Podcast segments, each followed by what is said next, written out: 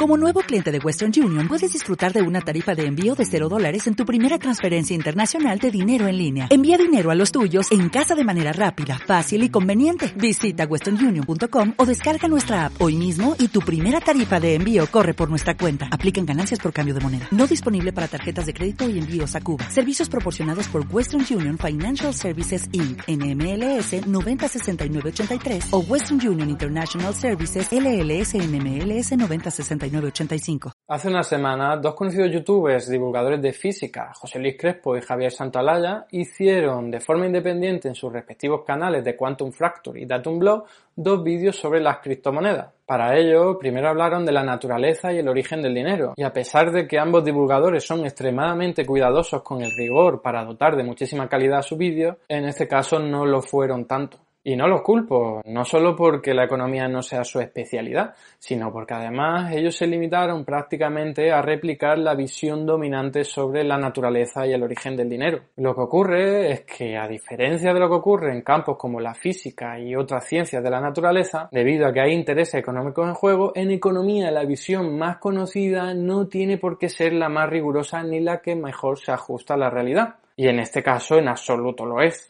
Haciendo un símil con la física, podríamos decir que la visión dominante sobre el origen y la naturaleza del dinero es como la visión que sostiene que la Tierra es plana. No goza de ninguna solidez científica, pero a pesar de eso muchos la creen cierta. Es muy paradójico que estos dos divulgadores que siempre combaten las pseudociencias como el terraplanismo, en este caso hayan contribuido, sin duda sin ser conscientes de ello, a divulgar una teoría económica que no tiene ningún sustento científico y que se basa más en la creencia que en la ciencia. Con ánimo de arrojar más luz sobre este asunto y en definitiva de poner en valor el método científico, procedo a explicar qué errores tiene la visión dominante del dinero y por qué es superada por otras visiones más actuales. En ambos vídeos se expone la clásica visión del dinero de que fue una innovación tecnológica para superar los inconvenientes del trueque. Javier Santalaya es el que más tiempo le dedica a esto. Observa, si yo quiero cambiar trigo por lana, pero tú no necesitas el trigo, el cambio no va a funcionar. Es decir, es dependiente del deseo. Es más, es dependiente también del tiempo. Igual tú quieres trigo, pero no hoy,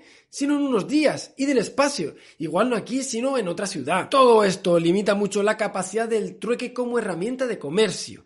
Y es así, amigos y amigas, como surge el dinero, que no es más que una forma de diferir el trueque. Yo quiero lana, pero tú no quieres trigo, así que te doy una moneda en reconocimiento de ese bien que me das, que en un futuro puedes cambiar por trigo o en realidad por cualquier otro bien. ¿Han visto? El dinero mejora el trueque, salvando sus limitaciones. Este relato es el que repiten casi todos los economistas. Pero ¿de dónde lo sacan? ¿De algún registro histórico en el que los antepasados explicaban que inventaron el dinero así? ¿De algún yacimiento arqueológico que indique que ocurrió tal cosa? Pues no lo sacan de lo que creía Aristóteles que había pasado milenios antes de su época, una visión que luego fue replicada por Adam Smith en el siglo XVIII y más refinada aún por Karl Menger en el siglo XIX. Pero ninguno de ellos aportó ninguna prueba ni evidencia empírica de esa teoría. Es más, Karl Menger incluso reconoció que su teoría no estaba basada en ninguna evidencia empírica, sino que simplemente respondía a un razonamiento lógico. A ver, si no tuviésemos ninguna otra hipótesis mejor, pues podría tener sentido aceptar provisionalmente esa teoría como la más probable. Pero lo cierto es que durante el siglo XX se realizaron muchísimas investigaciones arqueológicas, antropológicas y numismáticas que ya apuntaron a que esa visión convencional sobre el origen del dinero no cuadraba absolutamente nada. En primer lugar, no hay ningún registro histórico que diga que el trueque fuese importante en las sociedades antiguas ni que el dinero surgiera a partir de él. En segundo lugar, en los yacimientos urbanos primitivos nunca se ha encontrado ningún espacio para realizar trueque, cuando es de esperar que si vertebraban esas reservaran un lugar para ello. En tercer lugar, las relaciones humanas y sociales por entonces se basaban más en lo colectivo y lo solidario que en el intercambio individual. Y en cuarto lugar, y de forma definitiva, se han encontrado multitud de tablillas de cerámica, tanto en Mesopotamia como en Egipto, que fueron utilizadas como dinero en aquellos pueblos en torno al cuarto milenio antes de nuestra era, unos 3.000 años antes de Aristóteles. Y estas tablillas eran creadas por las autoridades públicas de la época para contabilizar, recolectar y distribuir los recursos naturales de los templos y palacios. No tenía nada que ver con el trueque ni con superar sus limitaciones. Y es que, como nos cuenta una de las antropólogas más reputadas, Caroline Humphrey, nunca se ha hallado un solo ejemplo de economía basada en el trueque puro y simple, y mucho menos de sociedad donde el dinero haya emergido a partir de él. Toda la etnografía disponible sugiere que jamás ha existido tal cosa. Si lo pensamos bien, el trueque es una práctica individual y de mercado que encaja bastante bien con la cosmovisión que tenemos nosotros de nuestras sociedades modernas y capitalistas. Pero lo cierto es que no encajan absolutamente nada con las sociedades antiguas.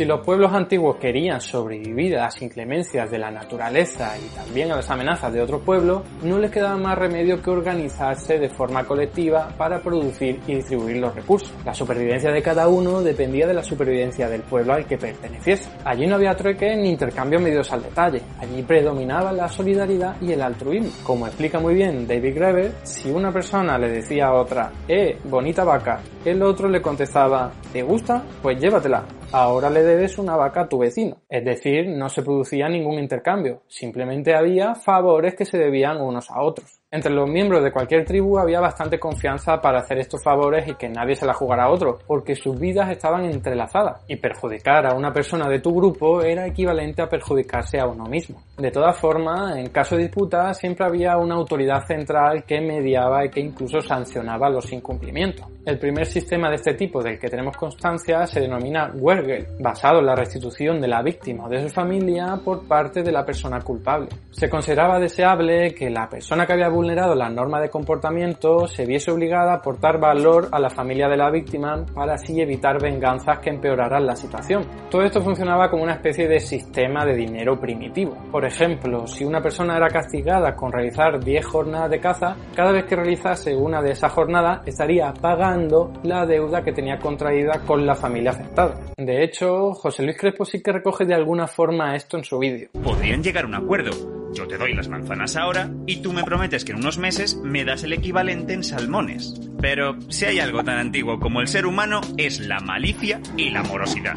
Así que es normal que la tribu de las manzanas no se fíe de que el pacto se vaya a cumplir. Una cosa que podrían hacer es ponerse en manos de un poder superior, un jefe tribal. Si una de las dos partes incumplía el trato, el jefe se ocuparía de castigar al moroso y también da la clave a la hora de hacer una distinción entre el territorio del pueblo y el territorio exterior. Pero este sistema sería complicado entre distintas jurisdicciones de jefes. No parece lo más diplomático cortarle la mano al mercader de otro jefe. Luego, aquí se huele que tiene que haber una solución tecnológica a este problema de desconfianza. Muchas culturas del mundo convergieron en la misma. Usar un bien intermediario, yo te doy las manzanas, pero a cambio tú me das otra cosa valiosa. Cuando tengas tus salmones, te lo devuelvo y todos contentos.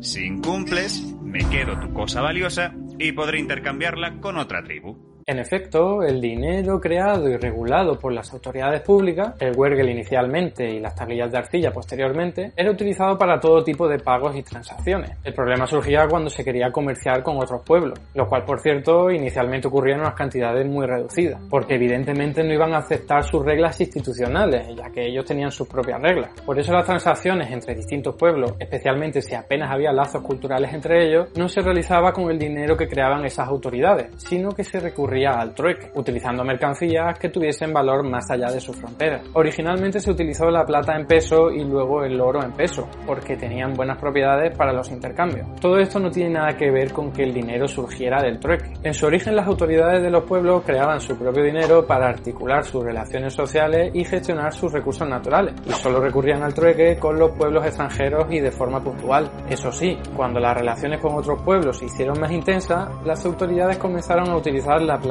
y el oro en peso para gestionar los recursos y más tarde monedas acuñadas en esos metales preciosos, algo a lo que ya sí se le podía llamar dinero, porque no solo se empezó a utilizar también para el territorio interior, sino porque eran creadas por las autoridades públicas. A partir de ese momento histórico hay mucho debate en la academia, pero sobre el origen primigenio del dinero no puede haber ninguna discusión. Fue un invento de las autoridades públicas para regular las relaciones sociales de su territorio, no una superación del trueque, que eso es algo que apenas hacía y en todo caso con pueblos extranjeros. Esto hoy día lo tienen clarísimo los historiadores y los arqueólogos, y los únicos que creen que el dinero surgió a partir del trueque son los economistas. Por eso no se le puede llamar a esto una discusión entre académicos, como hizo José Luis Crespo en su vídeo de Fe de Rata, porque es como decir que en la academia hay un debate entre los que creen que la Tierra es plana y los que creen que la Tierra es redonda. Y no, una teoría se basa en la evidencia empírica y el método científico y la otra no. Como ya he dicho muchas veces, la teoría económica dominante y convencional es una especie de creencia. No tiene el rango de ciencia ni lo pretende tener, porque solo se utiliza y se le da importancia porque sirve a los intereses de los poderosos. No pretende explicar mejor la realidad económica. Lo que pretende es mantener un status quo injusto que beneficia a unos pocos a costa de la mayoría. Y bueno, si alguien cree que ese debate sobre el origen y la naturaleza del dinero es un ejercicio puramente académico que no tiene importancia en nuestras vidas, está totalmente equivocado. Creer que el dinero surgió del trueque es precisamente lo que lleva a algunos a creer erróneamente que las criptomonedas pueden llegar a convertirse en dinero, o a creer también erróneamente que un Estado necesita recaudar dinero para poder gastarlo o a creer también erróneamente que un Estado tiene que reducir su déficit público y hacerlo a través de políticas de austeridad que recortan en pensiones, sanidad o educación. Parece una exageración, pero no lo es. La propia concepción del dinero sienta las bases del pensamiento económico y por eso es crucial, incluso para nuestras vidas actuales, ser riguroso y tener una visión lo más realista y precisa posible. Y hasta aquí el vídeo de hoy. Muchas gracias por estar ahí y si te ha resultado interesante no dudes en comentar, darle like y compartir, que la teoría económica dominante no se combate sola.